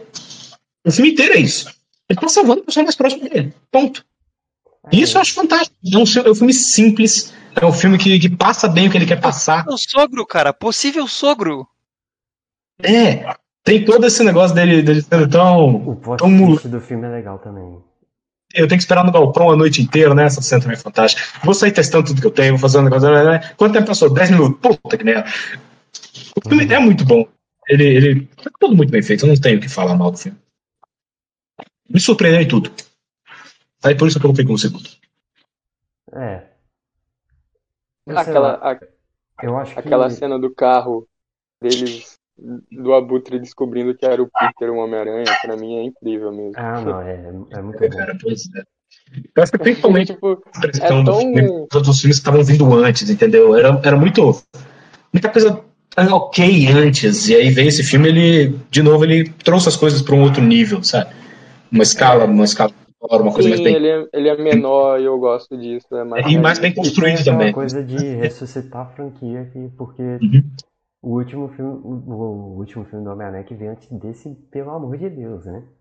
É. É, né? Sim, com certeza. Lamentável. No fim das contas, o que eu tô falando desse negócio de trazer os, os, os negócios para só para explicar, de fazer a escala menor das coisas, não é que eu tô falando que quando você faz o filme muito fantástico ele é ruim. Não é exatamente isso, porque o Ultimato ele é um filme bom pra caramba e ele é super todas as coisas que eu falei, né? Tipo, extremamente tudo. Viagem no tempo, Jogos do Infinito, do, do- basicamente tudo. É, um, é uma graphic novel. a realidade real daquele herói em si, no caso. É. Como Não, é o. Homem-Aranha. a diferença. Quando você tem, geralmente, é porque é mais as pessoas que fazem o filme. Às vezes, quando você está preocupado em fazer algo que seja muito grandioso, você esquece de fazer as coisas pequenas que são os que realmente fazem a gente se conectar com o filme, sabe, emocionalmente. Humanizar o herói, no caso, né? Exatamente, é uma coisa do filme ser mais seguro. Quando o filme ele é, no, ele é mais simples assim, geralmente por quê? Porque você está se concentrando, você tem, você tem chance, é mais fácil, digamos, as pessoas. É, é, não, ele não te distrai muito, você consegue se concentrar mais naquelas coisas, são as coisas que importam do filme, as coisas mais. o, o cerne emocional da coisa. E é por isso que geralmente acaba sendo melhor quando você trata o filme de uma forma mais restrita, menor, sabe, na escala menor das coisas, porque você não se perde nessa escala. E aí é isso que esse, esse filme acaba se, é, aproveitando. Eu acho que o Homem-Aranha ele traz muito disso, porque ele joga exatamente o público que está assistindo na, na posição de ah, me identifico com esse problema. Que é, é no caso. isso que eu ia falar, cara. Como ele é coloca todo aquele ambiente de ah, tô na escola, tem baile de formatura para fazer, eu tenho meus problemas na escola, tenho meus problemas dentro de casa com minha tia, no caso dele, né?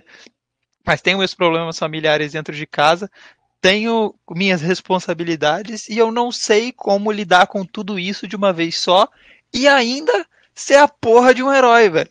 Exatamente, é, que é basicamente Homem-Aranha basicão. É, é, é a fórmula do Homem-Aranha.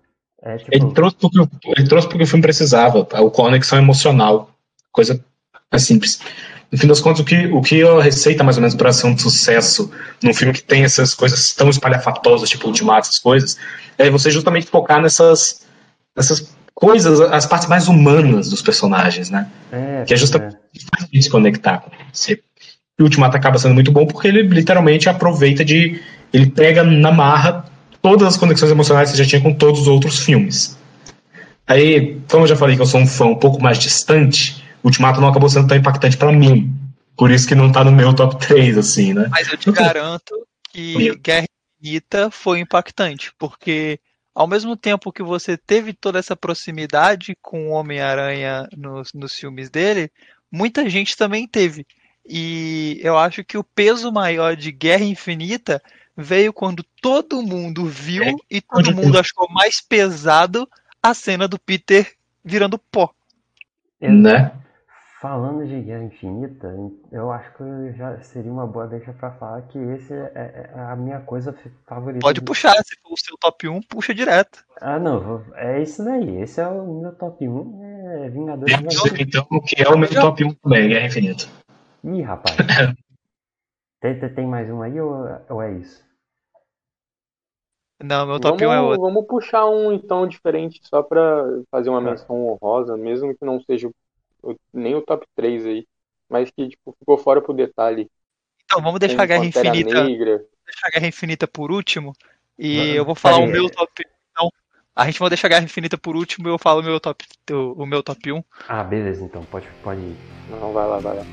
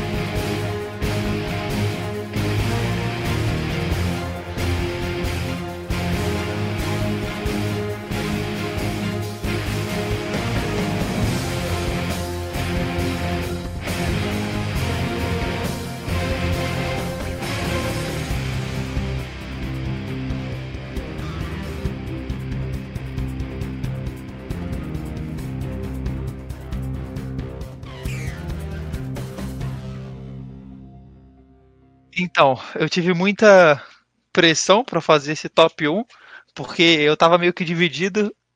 É, eu já tinha certo de que é, Homem-Aranha, Longe de Casa e Vingadores Ultimato eram o meu top 3, top 2, respectivamente, mas o meu top 1 tava meio que dividido com o meu top 4, por assim dizer. É, não Sim, faz muito sentido, mas na minha cabeça faz. É, digamos que eu tava em em, em conflito entre o primeiro Homem de Ferro, o início de tudo, o início do MCU, hum. e é, Pantera Negra, que foi uh, o início de também, querendo ou não, puxou muita coisa, inclusive o Buck depois, né? Puxou é, muita coisa que... pro universo Marvel, e eu decidi pegar Homem de Ferro, pelo simples motivo de que, por ele ter começado com tudo e por o meu nome ser quase igual, foi um dos filmes que eu mais assisti na época. Foi um dos filmes que eu mais gostei de assistir, porque tava começando uma coisa nova, e quando você para hoje, olha para trás, você pensa, caralho, eles começaram uma parada. Eles começaram uma parada tão grande a partir de, de um ser humano comum que a gente se identifica, a gente identifica, obviamente, assim, no fato de não ter poder nenhum, né? Porque ninguém é bilionário, playboy, filantropo, mas é. você se identifica com ele, você entende a motivação dele, por que, que ele começou com aquilo tudo, é, ele vê as armas dele sendo usadas, as armas que ele constrói sendo usadas para coisa que ele nunca tinha pensado que aconteceria, o que eu acho um pouco de hipocrisia, e ele mesmo prova isso durante o filme, que ele estava sendo hipócrita com tudo que ele estava fazendo, porque ele estava construindo armas e, e achava que estava construindo para fazer o bem, sendo que armas não, não geralmente não são construídas para fazer isso, né? Esse é o objetivo principal, mas a gente sabe que não é, não é, não, não é dessa forma que ela é aplicada. E quando ele quase morre por causa de uma arma que ele criou, que ele construiu, a quantidade de estilhaços que fica presa no peito dele por culpa dele, e ele se. E, e tem toda aquela redenção dentro da caverna, onde ele. Cara, eu não, vou, vou parar de usar o meu cérebro para fazer tudo isso e eu vou começar a fazer de uma forma diferente. Que é quando você acende aquela faísca, que é quando você dá aquele gatilho de eu vou começar uma coisa nova. E foi por isso que eu escolhi Homem de Ferro. Cara, de fato, eu fiquei muito em dúvida se eu botava Homem de Ferro no terceiro lugar também. Eu botei Doutor Estranho porque eu sou estúpido. Mas, mas no fim das contas, Homem de Ferro, o Posso falou, ele tem muita coisa, cara. Não é só uma questão de você. Quando você para e olha para trás e você vê que ele foi um filme. Não, tipo, ele ainda é um filme muito, muito bom. Tem até a questão de que o Homem de Ferro, ele não era um personagem nem que tinha tanta atenção assim, nem nos quadrinhos antes, sabe? Ele era um personagem que pequeno, que demorou um pouco para crescer. Nem dos ele... entendeu? Ele acabou crescendo um bocado um tempo antes, mas assim, porque justamente, independente disso, esse tema do filme é. Ele foi muito bem feito. Não é nenhuma questão, você falou, por exemplo, ah, que ele achava que ele estava fazendo bem. Não, não é uma questão disso. É, esse é o ponto interessante do filme. O Tony não se importava. Ele era um ser humano horrível. Ele estava pouco se fudendo Exatamente. por que as armas dele faziam. Só faz. Porque, tipo, é um negócio da família e é o que ele sabe fazer. Ele ganha dinheiro pra caralho com isso. Ele vive a vida de playboy fantástica dele. Ele tava um pouco se fudendo pro mundo. E é interessante que isso é, é, o tipo de crítica que a nossa sociedade tem o tempo inteiro, né? Do, ah, esse, todas essas grandes nomes, grandes empresas, grandes políticos, seja lá o que for, sempre tem essa crítica por trás. Se essa pessoa tá fazendo a coisa, a coisa pelo bem ou não, sabe? Isso, isso é o, o tema da humanidade, no fim das contas. Se aqueles que têm recursos e poderes, seja lá o que for, estão fazendo as coisas direito. E ele era justo. acreditado hoje em dia é eu vou ganhar dinheiro suficiente para perguntarem se eu tô vendendo droga. Exato. É. E aí ele, ele, era justamente esse cara que ele era horrível, ele era dos piores dos piores. Ele fazia coisas, ele, ele literalmente ele produzia armas para matar porque sim. Nunca parei para pensar nisso, entendeu? Que minhas armas matam. É um negócio desses. E quando acontece isso, ele para pra pensar, cara, o que, que eu faço da minha vida? Eu faço coisas, tipo, eu faço coisas horríveis, eu faço coisas que são usadas para motivos horríveis. E ele se toca isso, ele, ele basicamente ele vira um ser humano, eu diria, nesse filme, lá no começo. Aquela hora, é, não tem mais o que falar. Esse filme, ele é incrível, ele é um filme muito bom. Bem lá no começo da coisa. Na verdade, muita gente pode até ficar puto comigo, mas eu acho que o Homem de Ferro, em Ultimato ele já meio que foi tarde, sabe? Ele passou muito do que ele precisava com toda essa saga do MCU. Quando você chega no ponto dele fazer, ah, eu tenho uma armadura de nanomáquinas aqui que eu tiro do meu relógio, um negócio que tipo, é, é, ok. Não tem como você falar algo disso, sabe? Primeiro filme você fala, ah, ele criou a armadura com sucata, você vê aquele negócio todo crank, crank, todo travado, esse negócio todo. É, ok, você meio que, meio que tem um ponto ali naquilo, quando ele faz o, o reator arc meio que já existia, né? Mas ele começa a conseguir fazer um negócio um pouco mais eficiente, um pouco mais de game. Você fala, ah, ok, Eu acho que quando chegou naquele ponto lá, Guerra Infinita, Ultimato, esses últimos filmes, ele já tava num ponto que eu simplesmente falava, não, esse negócio tá. Entendeu? Tá num nível que chega a ser ridículo. É, o personagem. O personagem ele, ele foi até lá porque ele é muito bom. O personagem é muito, muito bom mesmo. Mas eu acho que ele nem precisava ter ido tão longe quanto ele foi. Por causa desse negócio mesmo, sabe? Ele, ele extrapolou muito o que devia. Robert Downey Jr. É, é incrível. Ele foi bem. Um dos filmes, na verdade, que eu acho que mostrou muito bem o que, que o, o Tony Stark devia ser desde sempre, mas que, apesar de que não é um filme muito bom, é o terceiro Homem de Ferro. Porque quando você vê ele lutando, você nota que, tipo, ele é muito, muito bom naquilo que ele estava fazendo. Você vê que, tipo, o jeito que ele troca rapidamente entre as armaduras, que ele faz as, as coisas funcionarem, sabe? Aquilo é uma coisa que ele faz muito, muito bem. E não é um negócio que depende da super tecnologia dele. Ele estava limitado, por, né, por ele não tinha esse negócio super de nanomáquina, de seja lá o, as magias que ele consegue fazer com essa tecnologia. Ele estava mais limitado, mas ele sabia usar muito bem o que ele tinha a dispor dele, o jeito que ele usava a tecnologia dele para lutar era inacreditável. E também que esse filme. Esse filme ele não foi bom, mas ele faz a gente pensar justamente, tipo, quão longe precisava ir esse personagem. Porque quando ele chega no final ele fala: Ah, então, fazer uma cirurgia, né? Que resolve o problema. Mas você fala, por quê? Você não fez isso antes de qualquer outra coisa. Por que você não fez isso assim que você voltou para casa? Era só ir fazendo uma cirurgia. E você tirava esse problema do peito, sabe? Eu me toquei isso eu falei, cara, de fato, esse personagem chegou num ponto que, que é muito nada a ver, que é muito ilógico. Ele é um personagem excelente, mas tem muita coisa dele que, é, que foge tanto à lógica que, sabe, não, não tinha mais espaço ah, direito. Okay. Eu vou discordar um pouco de. Tipo, talvez até na, na parte tecnológica, talvez, mas eu acho que o arco emocional. Eu gosto do arco emocional dele que ele tem. É, não, é. Eu, Isso é. Eu gosto porque. Tipo, ele vai.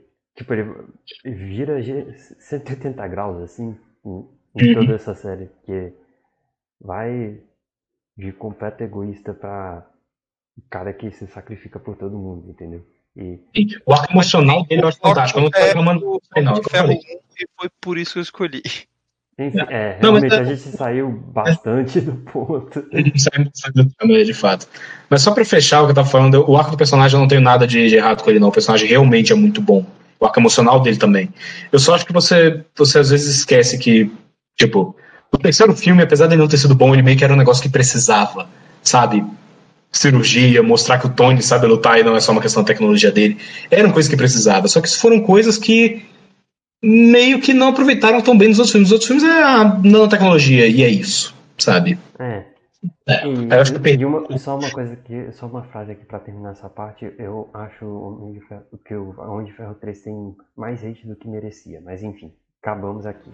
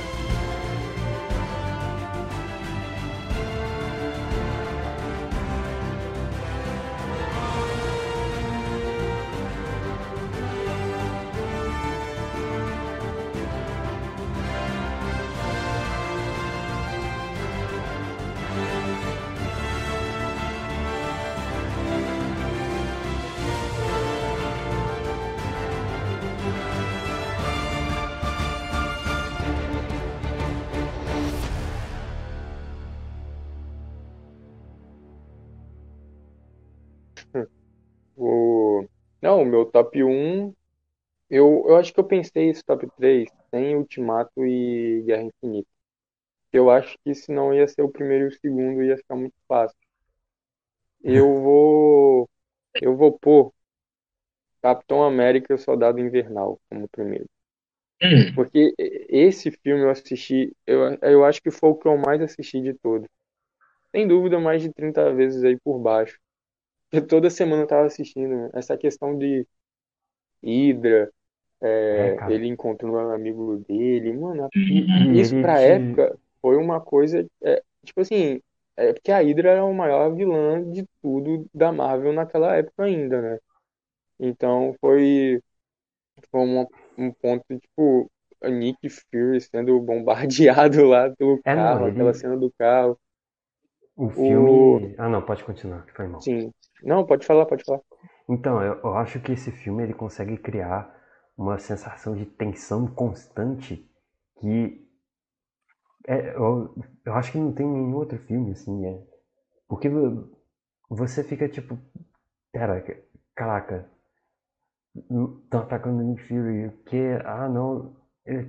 Você não pode pegar um elevador em paz. Exatamente, É justamente- porque não sabe em quem confiar e o cara tá sendo atacado, você não sabe o que, que tá acontecendo, e aí depois você descobre que é um amigo do cara e, e todo lugar que eles vão, vão eles estão sendo vigiados e, e que é aquele negócio de não ter ninguém pra confiar. Eu acho que eu acho isso uma coisa muito foda assim do filme. Mas tipo, eu só não coloquei ele no meu, no meu top 3 porque sei lá, acho que tem umas piadinhas assim que é, sei lá, não, não encaixa direito, sabe? Meio que quebra um pouco. É, eu acho que eu tenho um motivo muito claro para não ter colocado, porque, tipo assim, no fim das contas, esse é um filme que ele, de certa forma, foge um pouquinho desse tema super-herói, entende? Ele parece muito mais um filme, tipo, estilo. É o, é o clássico de- açãozão. É o que eu É, exatamente. É, eu eu sou meio, desligado desse estilo de filme, é por isso que eu não tô tão, tão assim Então, com esse filme, não. Mas é, esse filme É isso realmente. que me pega, é isso que É me muito pega, espionagem, essas É, coisas é assim, um- espionagem, Rússia pra caralho, assim, É, eu gosto é um pra caramba, mano. 007, só que americano. Sim. Mas definitivamente é um filme eu- muito bom, cara. Toda essa saga da Hydra. Sim. É meio que é é a continuação, a conclusão do primeiro filme do Capitão América, na verdade. Porque você sabe que, tipo, que. que... O primeiro filme do Capitão América, ele, ele é muito bom, ele meio que tem um negócio lá, mas meio que não morre naquilo, é meio óbvio, sabe, que, que, que não morre naquilo. Tem aquela sombra sempre por trás, Hydra, esse negócio. É. E a Hydra é, é um negócio muito fantástico, sabe? Uhum. É um- uma organização, são parte dos vilões, digamos assim, bem É, feitos. E outra coisa assim que eu gosto bastante nesse filme é que você tira o Capitão América que ele tava sem- que ele foi criado numa situação em que tudo era muito claro, tipo, então era muito fácil ter uma visão de mundo em que era definido como bem e mal e você tira pra ele em que tudo é mais cinzento e é como tipo e é assim, é uma tentativa de atualizar o personagem sem tirar a essência dele, tá ligado? De. Porque. Uhum. E aí. E isso também põe ele numa, é, numa situação desconfortável. É uma situação desconfortável também, que é um dos meus motivos para gostar de um pouco uma- de Homem de Ferro 3 também. Que é você botar esses personagens numa situação. Tipo, confrontar eles num nível. Tipo, no- na essência deles, entendeu? Você não. Não é só confrontar o cara para dar porrada, entendeu? Você tem que confrontar. Uhum. confrontar O combate emocional do negócio, né? é, tipo, o Capitão América não tá só confrontando é, a Hydra, ele tá. Tipo, a Hydra tá. Tipo, a situação tá confrontando os, confrontando os valores dele como pessoa. Sim. E isso eu acho Que muito no bom. das contas é o que devia ser o cerne de todo o conflito de todo o filme. O filme só tem, o conflito só tem peso quando é um confronto entre os valores pessoais da- dos envolvidos. Quando não é isso, é só porradaria, né? Tipo, porradaria gratuita. É isso que o filme tem que ter, tem que ter esse peso. É isso. É essa parte de eu atiro primeiro, depois eu vou falar qualquer coisa, é o que eu gosto. Então, por isso que esse filme pra mim é o top 1. E eu só queria fazer uma menção honrosa também àquela cena de Capitão América, Guerra Civil, em que tá ele e o Buck lutando contra o Tony. E pra mim essa é uma das melhores cenas Eu todo acho. Eu, eu não gosto muito desse filme do- de guerra civil, coisa assim, muitas dessas coisas eu não gosto, mas todo o arco do Buck, eu acho fantástico. É isso, filmes. é- Uhum. É isso aí, Rafael. O Buck, pra mim, é, É. dos, é um, é um Ele tem é um muito conflito muito emocional. importante. Exato, tem muito conflito emocional e, tipo, sempre a coisa tá. Ela sempre que gira em torno disso de um jeito muito bom, entendeu? Ele é muito bom. Toda a saga do Buck é muito bom. É, o problema do Buck pra mim é que ele é um eterno Robin, né? Até na série dele que tem o nome dele, ele fica meio um pouco coadjuvante, assim. né? Ele é coadjuvante meio que na, na entre aspas, na própria série. Que é. Tipo, porque ele sempre é um secundário, assim, e até Uhum. agora no Falcão e Soldado Invernal, as coisas que são feitas com ele são feitas muito rápido, entendeu? E- É, então, mas Eu acho que esse definitivamente é o personagem. ele ser o. Ninguém nunca esperou ele ser o principal. Então eu acho que ele. Ele, como ali no coadjuvante, ele. Ele Não, tá eu, bom. eu entendo, sabe? eu, eu entendo, só que Ele, eu- sem dúvida, é um personagem que ele merece algum arco só dele no futuro. Ele é aquele cara que tá crescendo Merece, desde muito merece tempo. sim. Ele merece, ele merecia bem mais que o. Na verdade, assim. Tecnicamente ele tá mais tempo que. Não, tá mais ou menos mesmo tempo que o Falcão, né? Mas o problema é que ele só não é o Capitão América agora porque, o Fal, porque ele tem esse histórico ruim, no fim das contas. E toda essa, essa incerteza dentro dele. O Falcão ele é um cara que eu acho que ele tem muito mais. Assim, é. Não tenho muita certeza se eles continuam mais ou menos nesse nível, porque o Soldado Invernal ele ainda é meio indeciso, né? O Buck ele tem, tem toda essa indecisão, que, essa culpa dentro dele que faz ele ser um pouco mais indeciso, essas coisas, mais um soldado mesmo. O Falcão ele tem mais essa resolução, nessa vontade, força de vontade, que eu acho que é por isso que ele meio que merece o, ponto dele como Capitão América. Mas sem dúvida, o Buck ele é um cara que, que, tipo, ele merece um protagonismo em algum ponto dessa história, sabe? Ele é um, um personagem que merece.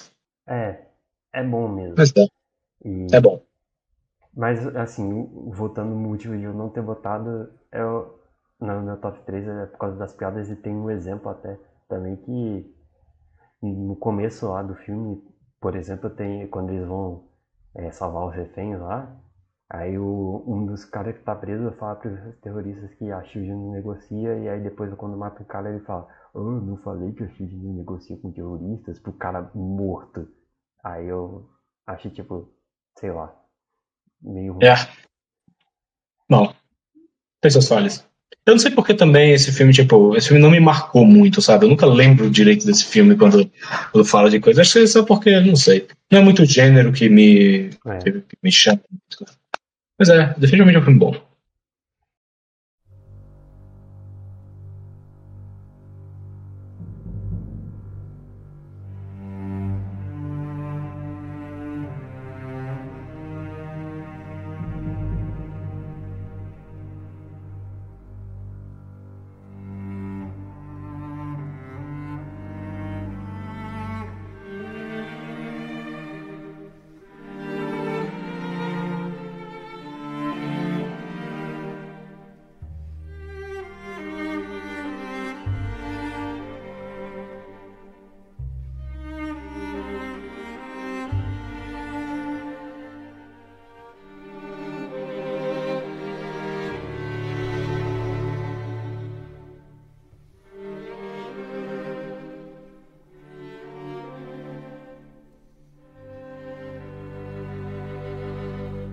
Mas aí, agora, acho que podemos falar aqui sobre o, o qual é o Guerra. top 1 meu e do Rafael aqui, que é Guerra Infinita, que é basicamente um Império Contra-Ataca da Marvel.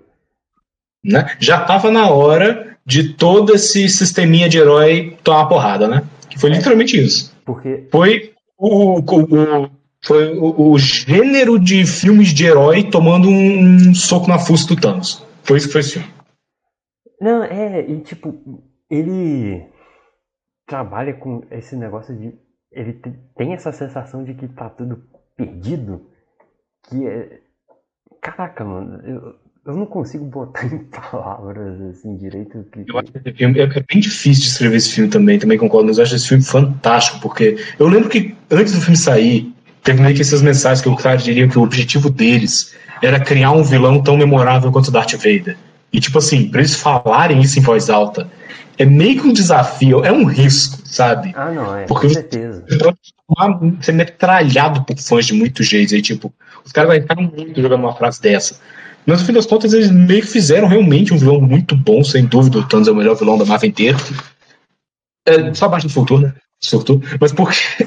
Porque Não, o não, aí Thanos você tá trollando. muito, muito bem construído. O quanto que, que, que tipo, esse tema de loucura. Você nota que o cara, ele é um gênio. Ele é muito, muito eficiente no que ele faz. Ele tem um objetivo muito claro. Tipo, o cara tem tudo. A única questão é que a mentalidade dele é meio distorcida, além do que devia. É só essa questão. Se você olhar no fundo, o plano dele não tem lógica, porque na verdade não é eficiente no fim das contas, ele é eficiente a curto prazo. É, ele é, é doido. É, o jeito que ele, ele, tem todo esse sentimentalismo familiar com, com, com Gamora, principalmente, né? As filhas dele, assim, digamos. Não, Especificamente a Gamora. Acho que só com a Gamora mesmo. Ele tem uma cena lá que ele reconhece, porque, na verdade, aquele Thanos do começo do Ultimato, ele meio que é o Thanos quando ele curou essa loucura dele. Se para pensar, o, ele é completamente louco. Mas é, é, aquele problema que às vezes a gente confunde loucura com, com tipo, com, com, com algo tipo estupidez, quando você fala aqueles, aqueles loucos clássicos de hospício, sabe? É insanidade completa, o cara não consegue raciocinar. Mas não é isso. É aquela loucura, digamos, mais sutil. O cara simplesmente tem algum tipo de trauma na cabeça que ele tá focado com uma coisa que na verdade não faz sentido, mas o cara simplesmente segue aquilo como se fizesse, entende? E, tipo, é, é, bem sutil, você nota como que o cara. É, você... Oi? É. A verdade real mesmo é que ele é completamente perturbado. Sim. Exatamente. Tecnicamente, ele, ele consegue você. Contas, o Thanos, ele era só, talvez, o melhor herói do universo que precisava só de um psicólogo. talvez. Era isso, entendeu? Tudo que o Thanos, o Thanos precisaria era de um psicólogo. Ele tem um trauma. Um tem trauma tudo. que levou a loucura. E ele tem poder demais para alguém conseguir se aproximar dele para convencer disso. Pronto, o psicólogo, ele não tem ninguém que chegue para ele e fala, cara, você precisa de um psicólogo. Sabe? Ele não tem. É isso que falta no Thanos. Alguém. E tem, isso é uma coisa que ele busca, né? Alguém que ame ele que ajude ele a direcionar para um caminho certo. Era isso que o Thanos faltava. Tipo, foi isso que faltou. Foi, foi a falta disso que levou ele à loucura e a ser um vilão do universo inteiro com as ideias malucas dele.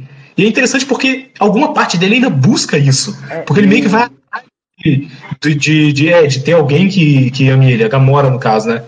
Ele meio que vai atrás disso inconscientemente. Só que ele, tipo, ele coloca essa loucura dele de falar: não, o meu objetivo é maior do que todo o resto. Porque isso, na verdade, é parte do problema psicológico dele. Dele achar que o objetivo dele é mais importante que todo o resto. Porque alguma parte dele desesperadamente precisava de alguém que, de, de, de alguém que amasse ele, sabe? Dependente de que tipo de amor que fosse, amor paterno ou não, foda-se. Ele precisava é. de alguém dele, isso era o que ele realmente precisava. Mas ele meio que na cabeça distorcida dele colocou que o que ele realmente precisava era completar um objetivo lógico. É, inacreditável. É. E o filme consegue não fazer você se identificar mais, você consegue fazer você entender tudo isso entendeu? Hum. É, tipo, é, é difícil, não. Eu não acho que é um personagem assim fácil de fazer, é porque ele é, é o protagonista do filme no final das contas, porque é, é. todos os outros os Vingadores estão separados em grupos tentando se reagir porca, só reagindo porcamente àquilo que está fazendo, entendeu? E, e tipo, quem tem o arco de fazer as coisas é o Thanos. Então... Antes de perder o ponto, exatamente o ponto que estava falando de todos os Vingadores estavam separados, é que eu quero chegar. É, a gente viu isso em todo momento em que todas as lutas que eles lutaram juntos, eles arrumaram uma forma de, de, de, de contornar toda a situação e acabar retornando ela a favor deles, fazendo com que eles ganhassem no fim das contas. Eu não lembro de, de aonde foi a entrevista, mas eu lembro de ter visto uma entrevista onde, se eu não me engano, o próprio Kevin Feige, se eu não me engano, falou algo sobre o, a história ter sido diferente se em Guerra Infinita eles estivessem juntos, resolvendo como uma equipe. Porque o que torna os Vingadores uma equipe completa é o choque de, de, de mentes entre o Tony e o Capitão. O Tony, a mente brilhante, é, lógica, e o, o Capitão, a mente brilhante, só que com a parte humana, onde juntando as duas eles al alcançavam alguma forma de encontrar um ponto onde as duas ideias se juntassem e eles conseguissem fazer algo para mudar toda a história. E foi exatamente nesse ponto que, que na entrevista ele fala que se eles estivessem juntos, a, o desenrolar da história podia ter sido completamente diferente e o que fez com que eles perdessem esse início de batalha foi eles estarem separados. O o Homem-Aranha, o Tony do outro lado do universo, basicamente, e o Capitão lá em Wakanda de, lutando contra macaco com, com dente afiado. e depois contra o Thanos, meio que sozinhos, enquanto o Tony lá do outro lado da galáxia tinha acabado de ser apunhalado e tava fudido, olhando para todo mundo que tava fudido, o Quill tinha acabado de fazer merda, e... Aí que tá, esse filme era para acabar na metade se o Will não tivesse, o Will não tivesse aquela merda. Ah, mas sei lá. Então, eu acho toda que esse... todo mundo fala isso, mas acho que a maioria das pessoas ia fazer a mesma coisa que ele fez. Toda essa ideia dele falando do, dos dois juntos poderia ter acabado de forma diferente é uma parada que eu concordo. Porque a gente viu, e é inegável, que todas as lutas que eles lutaram juntos acabou bem pra gente. Ah, não é nem só isso que é inegável. Como é que eles vencerem Ultimato? Foi literalmente isso. O que, o que fez eles vencerem foi você ter feito o Thanos conseguir o objetivo dele, deixando essa equipe se reunir de novo no final. Entendeu? Foi porque eles se reuniram de novo no final que eles derrotaram o Thanos no fim das contas em Ultimato.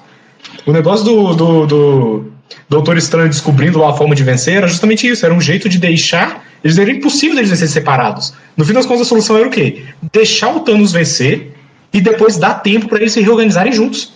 No fim das contas, foi isso que deu o. Então é, é. Pois é.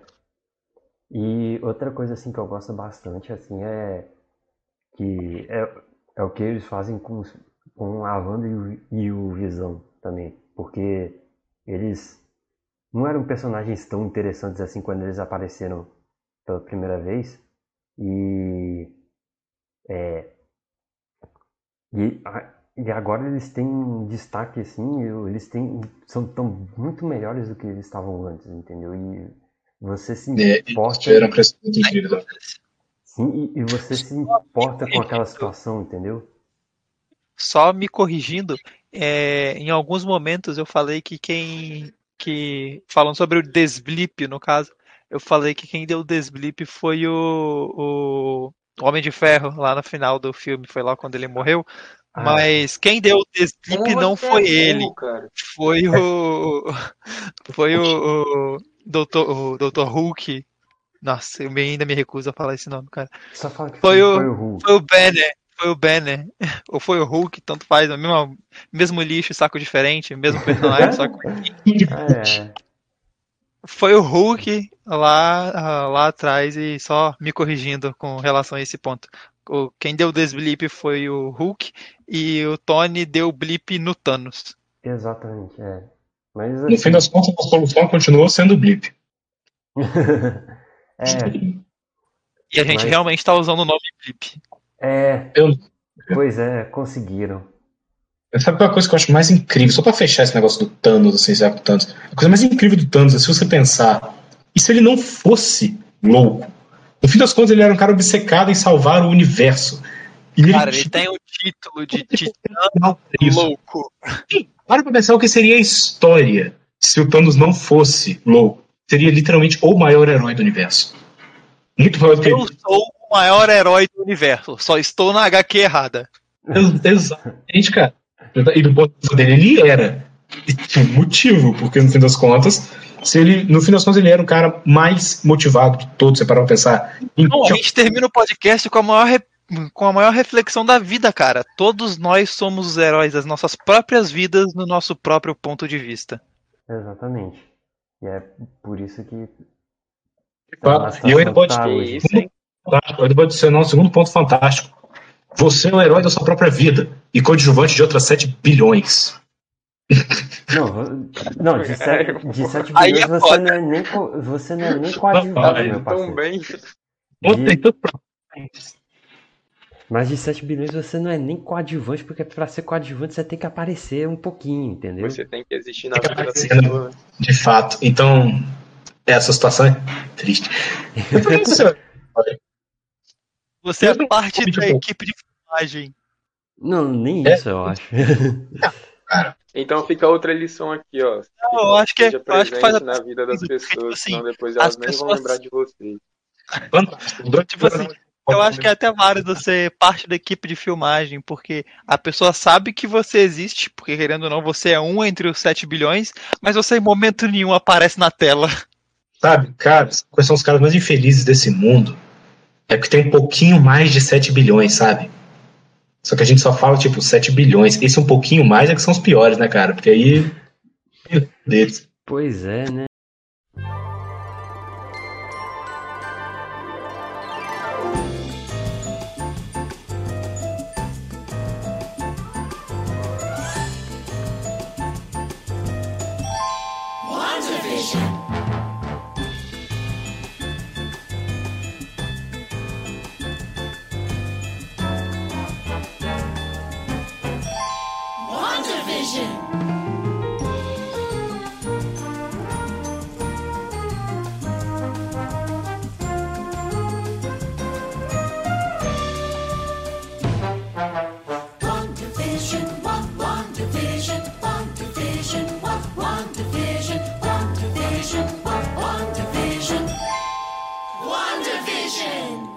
Alan, pode encerrar, pelo amor de Deus. Tô cansado de falar merda.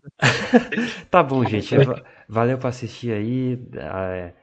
A, gente vai ver aqui o que faz depois pro próximo, mas e tentar fazer com um pouquinho mais de frequência e não ficar, sei lá, mais de seis meses sem algum episódio, talvez. Enfim. Primeiro episódio da segunda temporada, hein, galera. Exato. Vamos fazer diferente, Alan. Oi? É, ao invés de a gente descobrir alguma, alguma coisa para fazer no próximo, deixa o e-mail, alguma coisa aí que a galera pode estar tá, é, ah, enviando tá. sugestão pra gente fazer. É, Verdade. É, e, e, comentar o episódio, talvez. Então, vocês podem mandar pra tem, a, a tem comentário no e eu gostaria de dedicar esse episódio a todas aquelas pessoas que estão além dos 7 bilhões na contagem. Muito então, bom. rapaziada, seguinte, é, fazendo o merchan aqui, o Alan fica por último, porque ele é, é o dono do podcast, então. Justo. É, vai encerrar, mas segue lá no Twitter, arroba IronPiffer, muito obrigado. Alguém gostaria de fazer o jabá? Nada mais? É, eu quero então. Eu não tenho Twitter, eu nunca usei, nunca sei usar. Então segue lá no Instagram, arroba Lucas Viral. Tudo junto com K no Lucas. E... Eu sou de deixar quieto. Ok, justo. Mas é, primeiro, se você quiser mandar e-mails com sugestões ou comentários sobre o sobre esse episódio, talvez, é, você pode mandar para meu e-mail lanhdiniz@hotmail.com. E também se quiser falar comigo também, você pode ou no Twitter ou no Instagram, é Alan H. Diniz também, Diniz com Z. Vai ficar tudo no, na descrição do episódio lá do podcast. Então, é, vai ser fácil de acessar. Então é isso, gente. Até o próximo episódio. Valeu, valeu. Agradecemos Falou, a todos que galera. viram.